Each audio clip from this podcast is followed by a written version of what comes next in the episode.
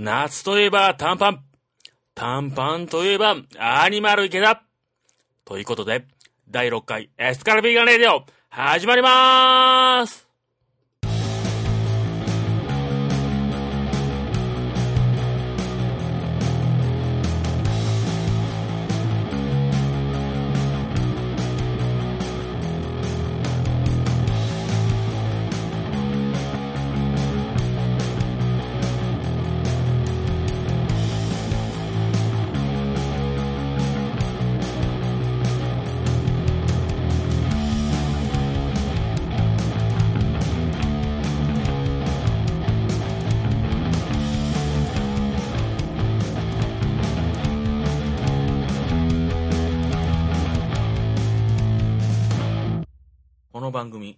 スカルビーガンレディオは、関西のビーガンやベジタリアンのレストランやイベントの紹介、そして頑張っているビーガンやベジタリアンの方々を応援するポッドキャストです。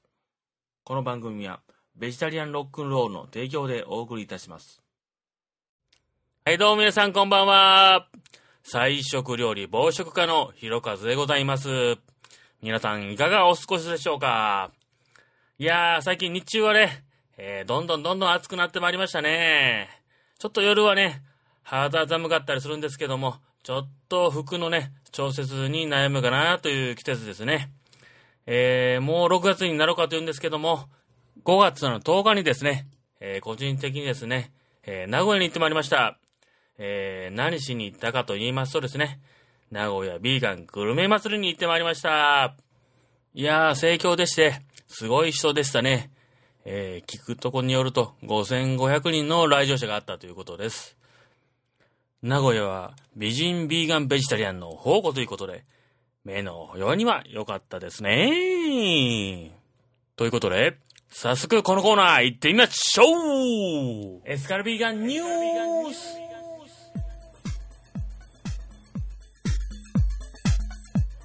ベジタリアンの選手は馬鹿にされている元ドイツ代表ゴールキーパーが嘆く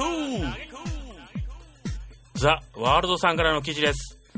かつては、シュズットガルトやシャルケでプレーし、ドイツ代表では、オリバー・カーンとポジションを争ったこともある、ゴールキーパー、ティモ・ヒルデブラント。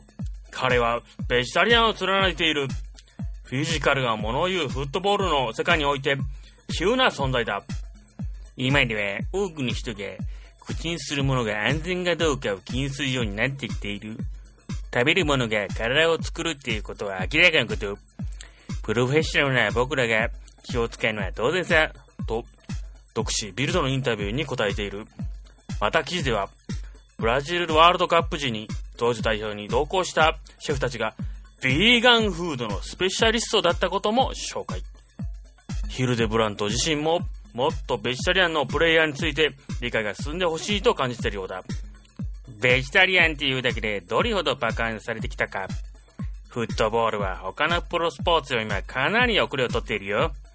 これからは栄養学的な面も含めてもっと進歩が必要だね。へえ、あの、ヒルデブラントがですね、ベジタリアンだったとは全く知りませんでしたね、この記事を読むまでは。実は私はですね、えードイツブンデスリーガーのファンでありましてですね、よくヒルデブラントのことは見ておりました。シュツットガルト時代にはですね、えーマイスターシャーレと言いまして、いわゆる優勝ですね、えーブンデスリーガーの優勝を経験しております。え今季もですね、え1月までは、えフランクフルトでトーマス・シャーフ監督のもとですね、え日本代表の長谷部、乾らと共にですね、えープレーをしておりました。ドイツといえども、まだまだフットボール界にはですね、ベジタリアンは弱いという印象があるのでしょうか自然派インド料理、ナタラジ梅田店。惜しまれながら、2015年5月31日、閉店いやー、残念なニュースが入ってまいりましたね。以下、ホームページよりです。お知らせ、日頃は当店をご利用いただきまして、誠にありがとうございます。誠に残念でございますが、当店は5月31日をもちまして、閉店させていただくことになりました。お客様には長きにわたり格別のご愛顧をいただき、感謝の念がつきません。残りわずかな日々でございますが、心を込めたおもてなしをさせていただきますので、どうぞよろしくお願いいたします。すでにはインド料理、ナタラジ梅田店、店主、スタッフ一同、ということであります。えー、大人気店だっただけにですね、どうして閉店というね、えー、疑問が残りますが、まあ、風の噂によりますと、えー、ビルとの契約切れということが原因だというふうに聞いております。Facebook などの情報によりますと、えー、要望があれば、もしかしたら別の場所に移転してですね、えー、ナタラジ梅田店が継続するって可能性もあるようなことが書いておりました。私もですね、えー、滑り込みでナタラジに行ってまいりました。すぐべじのひろみさん曰く、ミート板にも大人気という、ナタラジスペシャルをいただいてまいりました。あと、ビーガンナン、タルカカレーをいただきました。本当に美味しかったですね。えー、亡くなってしまうのは残念ですけども、今後の展開に期待いたしましょう。カフェ、ゴー、ビーガン。奈良県宇田市三本松に、2015年4月19日にオープンまだまだビーガンカフェのですね、オープンの情報でございます。2015年4月19日にですね、えー、奈良県の宇田市の近鉄三本松駅からですね、徒歩10分の場所にある、えー、カフェ GO ビーガンがですね、オープンしております。営業時間がですね、えー、11時から17時、えー、ランチタイムが11時から15時となっております。え、定休日は不定休となっておりますので、え、ブログや Facebook ページで、え、ご確認お願いいたします。またこのカフェはですね、えペット同伴 OK ということで、え売上の一部をですね、え動物愛護、地球環境グループに寄付いたしますということです。え近々ですね、え関西ビーガンベジタリアンのブログでもですね、訪問させていただきまして、またご紹介させていただきたいと思います。ビーガンメンズ日本一第1回総選挙候補者募集中アニマルライツセンターさん主催のですね、ビーガンメンズ日本一第1回総選挙候補者が募集中であります。以下ですね、Facebook ページからです。市民からの強い要望に応え、いよいよ日本一のビーガン男性の総選挙を行います。日本中のビーガン男性はこぞってエントリーしてください。次戦、打線は問いません。打線の場合はまず、相手の方の了承を得てから、どしどしご応募ください。相手の方の了解があれば、一人で何人も推薦できます。以下省略。ビーガンというだけですでに男前。こうつつけがたい熾烈な争いになることが予測されますが、入賞者には、豪華商品、植物性フォアグラやメンズコスメ、大豆ミントなどのビーガン必須アイテムが用意されています。ということです。収録している時点ではですね、す、えー、で、に50人の方がエントリーしているということでございます。日本にですね、こんなにビーガン男性がいたというのは驚きましたね、正直。ビーガン男性の皆さん、こぞって立候補してくださいね。なお、この番組もスポンサーをしていただいてますんですね。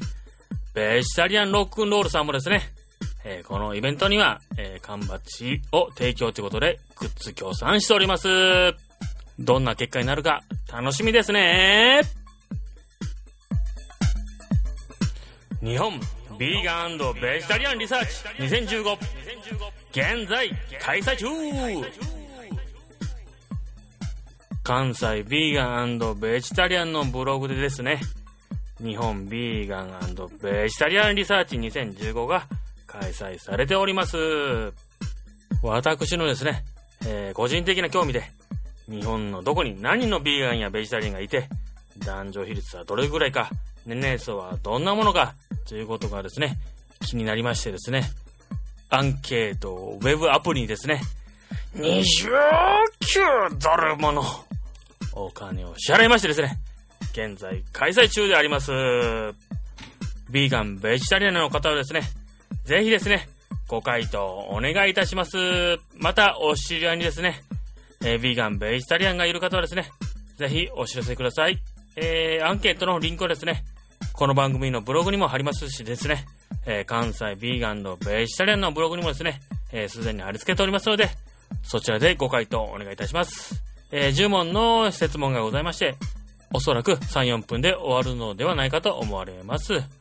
回答期限はですね、2015年6月15日の23時59分までとなっております。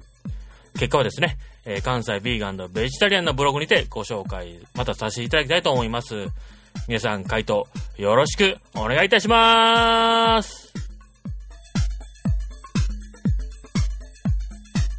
はい、次のコーナー、行ってみましょうなんでベジタリアンやねんはい、このコーナーはですね、えー、コーナーの名前のごとく、なんでベジタリアンになるべきかという理由をですね、ご説明するコーナーでございます。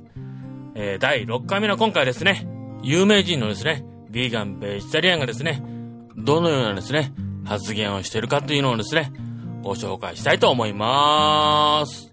まずですね、アメリカの大人気歌手のですね、えー、ビーガンであるアリアナ・グランデさんの発言をご紹介したいと思います。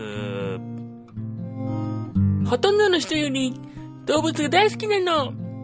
冗談じゃなくて本気よ。でも完全に植物由来の食事は寿命を伸ばすし、あらゆる面で幸せになれる。外食するときは苦労するけど、信念に従うわ。野菜やフルーツ、そしてサラダを食べているの。家に帰ったら他に何か食べている？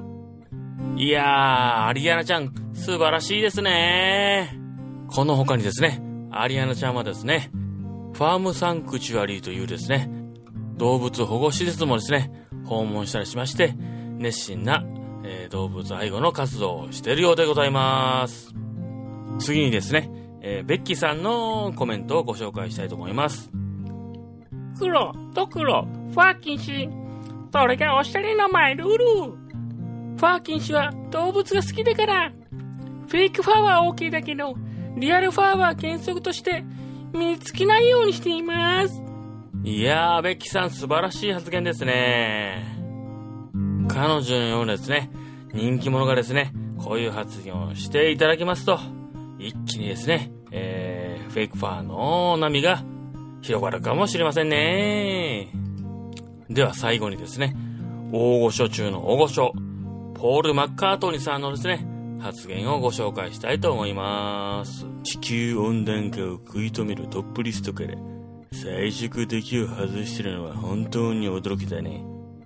みんながグリーンになるだけじゃなくて、いいとグリーンになるべきだよ。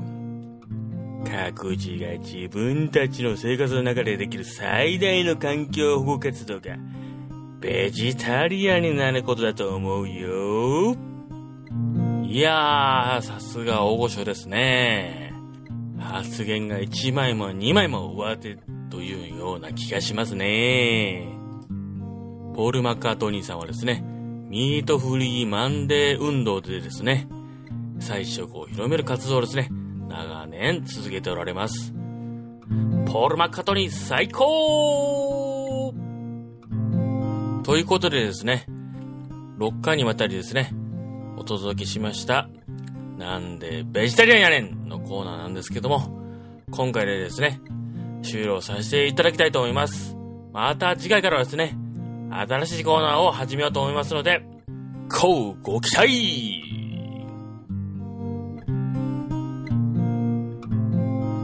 はい。では CM 入ります。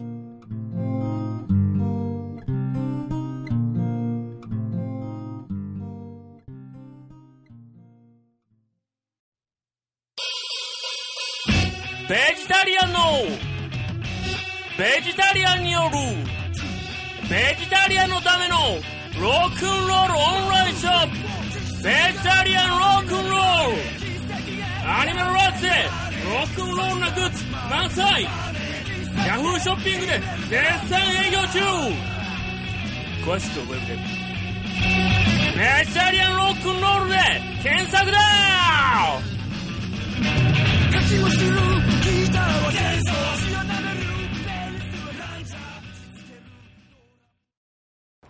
Hi everyone, this is Nayuta. You're listening to Ethical Vegan Radio. はい、ということで、このコーナー行ってみましょうエスカルビーガンインタビュー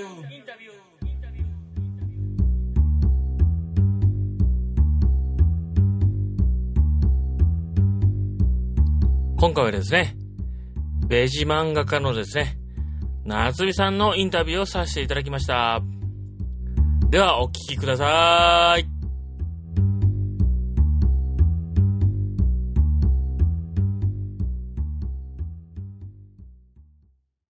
今日のゲストは、ベジ漫画家の夏美さんです。こんにちは。よよろしくお願いします。ろしくお願いします。今日はですね、はい。えー名古屋ビーガングルメ祭りですかね、はい。えーの会場の、えー鶴舞港に来ております。はい。よこちらで夏美さんとお会いしまして、はいただいまからインタビューを始めたいと思います。よろしくお願いします。ろしくお願いします。はい。はい、まず最初にですね、ビーガン、ベジタリアンの歴はどれぐらいでしょうか？ベジタリアン歴は、はいえー今年、えー、2015年10月で10年になります。10年。はい。で、ビーガン歴は、えー、まあ、そうですね、あんまりはっきり覚えてないんですけど、3、4年前ぐらいからですね。なるほど。うんえービーガンになったきっかけ、ベジタリアンになったきっかけは何でしょうか？ベジタリアンになったきっかけは、はい。2005年、10年に、あ、10月に、はい。菜食のすすめというホームページを見て、なるほど。まあ、全ての記事を読み盗撮の動画を全て見て、うん。まあ、生きるためにお肉は必要ないという情報を知って、うん。目から鱗が落ちてその日にベジタリアンになりました、うんうんうんでビーガンになったのはあの、まあ、そのまま食べる卵乳を食べることはなったなかったんですけれども、うん。まあ、職場とかのいただき物とかあのたまにいただいてたんですうんけれども、まあえー、とそれもはっきり断るようになったのは、うん。そのおそらく友人たちの影響で、うん。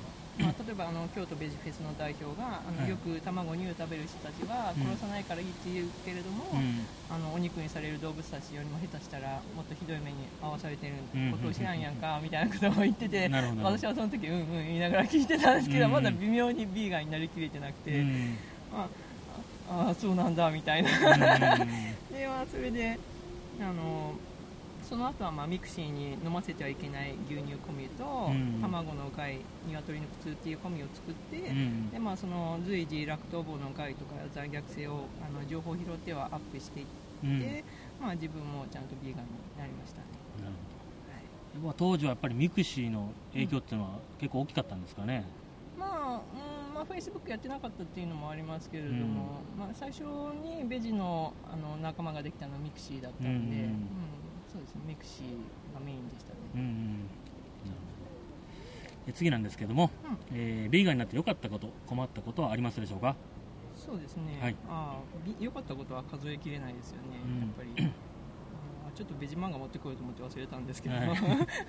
まあ、あの花粉症が治ったりとか冷え性が治ったりとか、うんうんえーヘルペスも出なくなったですし、はいはい。まあ、心身ともに軽くなってそうですね。うーん、まあ、肩こりもなくなりうん。肌も白くなり、うん。前から白いですけど、何それ。うん、まあみんな 皆さんご存知のことだと思うんで、うん。まあうん。まあそうですね。ベジ漫画を参照していただければあと困ったこととかは？困ったことはまあ主に買い物ですよね、うん例えば食事は無農薬でうん。作りたいなと思うと、まあ、野菜と玄米の購入先をみんなそれぞれ決めていると思うんですけど、うん。そこである日買えないとちょっと、ね、スーパーでっていうわけにはいかなういんで、ん。まあ、市販のビーガンたまたまビーガンの加工品とかもそうですけど、うん。うん。でもたまたまビーガンだっていうものとの出会いとかはそのそういう喜びってノンベジの時はなかったなって思うんなるほど。えーまあかの有名なうん。ベジタリアンは菜食主義でありませんとはい。いう漫画があるをお書きになったということなんですけども、はい。えー書こうと思ったきっかけは何でしょうか？そうですね。もともと漫画家目指してて学生の頃から10年ぐらい投稿とか持ち込みを東京に行ってやってたんですけども、まあ、デビューはかなわずあの、うん。図書館の司書の資格取って司書になったんですけれどうん。も、まあ、あのベジになってからは価値観が変わりまして、うん。でしばらく地元のベジタリアンとの交流とかうん。イベント出店とかにあの夢中になっててベジ啓発に、まあ、その時はミクシーから発生した名古屋ベジ部というコミュニティだったんですけど、うん。でまあ、その間にベジの知識も増えて、まあ、ベジベジになって5年目にあの自分にできることをと思って。なるほど。大体制作にはどれぐらいかかったんですか？どれくらいかかりましたかね、でも今の2作目ほどではないですね、2作目の方が長い。ほどではない、うん、あどれくらいかな、ちょっと覚えてないですけど、まあ、うん。でも1年以上はかかっていると思いーます、まあ、仕事しながらなんで、なるほど。まあ 今話題に出ました第2作目制作中ということなんですけども、はい、進め具合はどんな感じですか？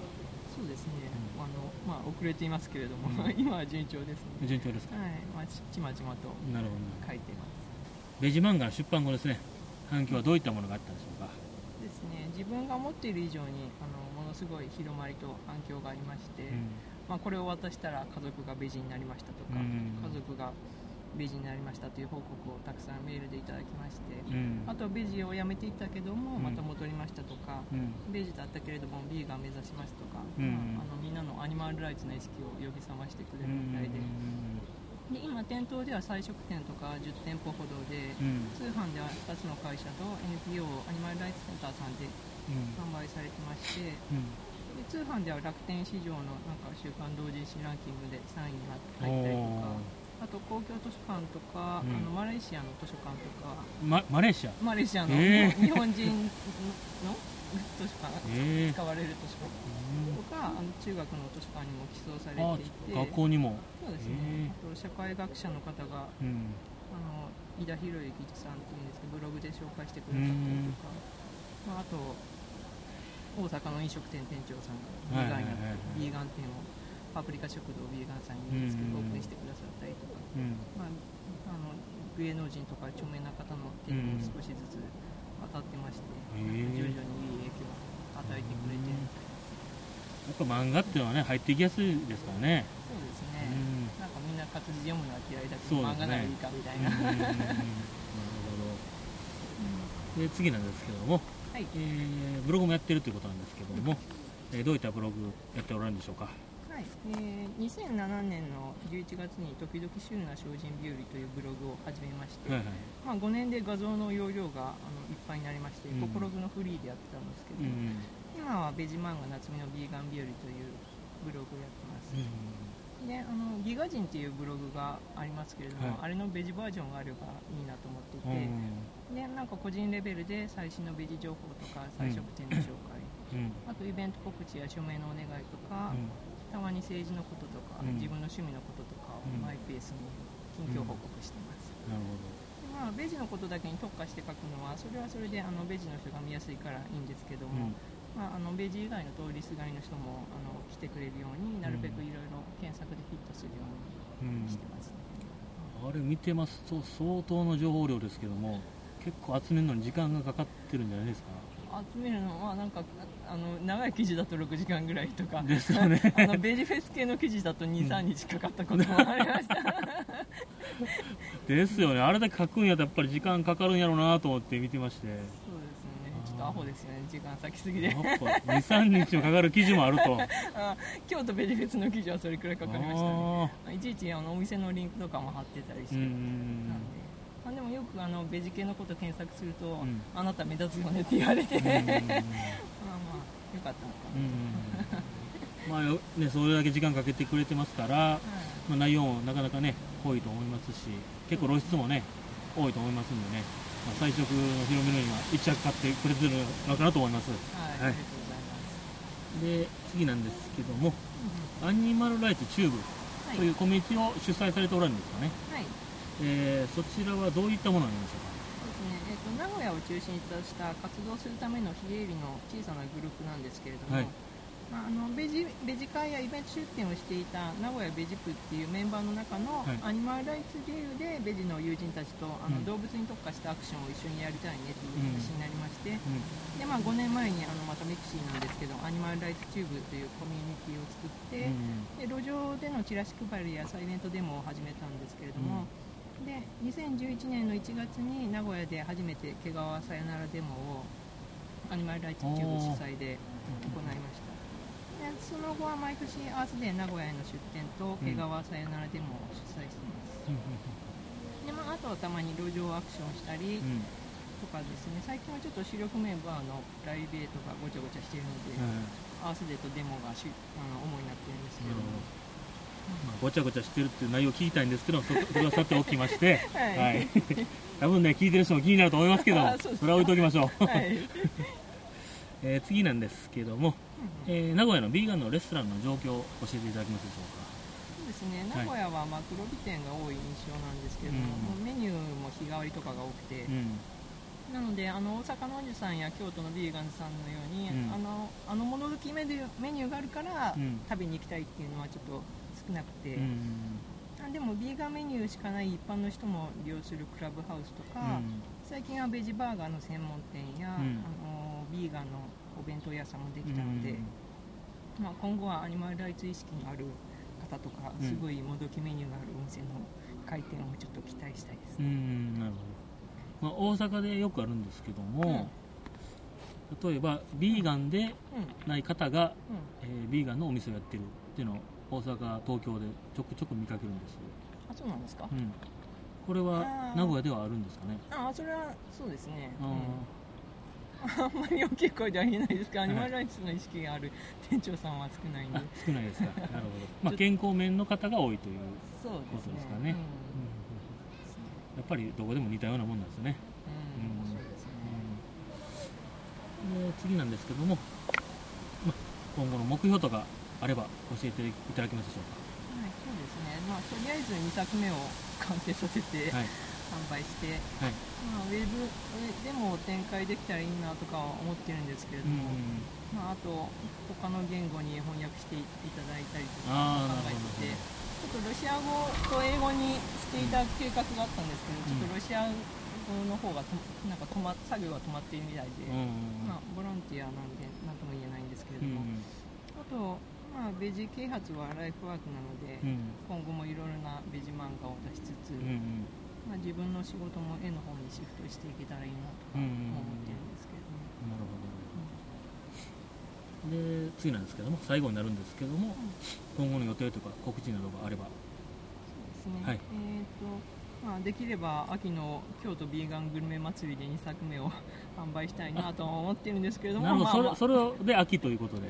そうですなるほど。まあでも間に合わなかったらまだごめんなさいなんですけど、まあ完成したら大阪でベジ会でもやりたいなとか、まあとりあえず漫画の完成を頑張ります。なるほまあ、ああと秋にはアニマルライツセンターさん主催の全国一斉火山反対デモが今年もきっとあると思うので、ど、うん。まあ、ぜひ情報を拾ってお近くの地域のデモに参加していただけたらなと思います。なるほど。わかりました。ありがとうございました。今日のゲストはベジ漫画家の夏美さんでした。はい、ありがとうございました。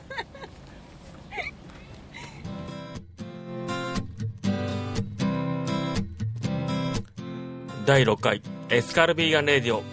いかがだったでしょうか？最後にですねビーガンベジタリアン関係のイベントのご紹介をさせていただきたいと思います。2015年5月31日日曜日ですね、えー13時から15時まで牛乳の害を知らせたい。歩くパネル展アット神戸三宮が行われます。集合場所ですね。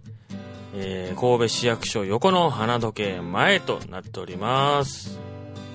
えー時間はですね、13時から15時頃までとなっております。えーご興味がある方はですね、えー Facebook のイベントページが立ち上がっておりますので、えー検索してみてください。次にですね、2015年6月14日、大阪市のですね、中崎町ホールにてですね、ローベチ祭り北ハッピーピクニック in 長崎城ホールがですね、開催されます。時間がですね、10時から16時となっております。ビーガン、ベジタリアンのですね、えお店がですね、一堂に開始しますのでですね、この機会をご利用してみてはいかがでしょうか。はい、最後にですね、えー関西ビーガンベジタリアンのブログの主催のイベントをご紹介したいと思います。関西ビーガンベジタリアン納涼パーティーが、2015年7月26日にですね、京都のビーガンズカフェレストランさんで行われます。え時間はですね、17時半から20時半となっております。えー会費の方はですね、3500円のソフトドリンク飲み放題、プラスビーガンのコースメニューとなっております。えー35席限定となっております。アルコールはですね、別途注文可となっております。まだ席にはですね、余裕ありますけども、お早めの予約をお願いいたします。予約方法はですね、えー Facebook イベントページに書いてあります。メールアドレスまで予約のメールを送ってください。えー近日中にですね、関西ビーガンとベジタリアンのブログの方でも告知いたします。皆さんよろしくお願いいたします。 Ethical Vegan Radio ではメールを募集しております。当番組ブログの一番下にありますメールフォームから、えー送信していただけますかエスカル X ビーガン X レディオアットマーク yahoo.co.jp ethicalx veganx radio アットマーク yahoo.co.jp まで送信お願いいたします。ご意見ご感想、何でもいいんでね、どしどし送ってくださいね。できる限りのですね、えーメールをですね、番組でご紹介したいと思っております。ということで、次の放送まで、Enjoy Vegan!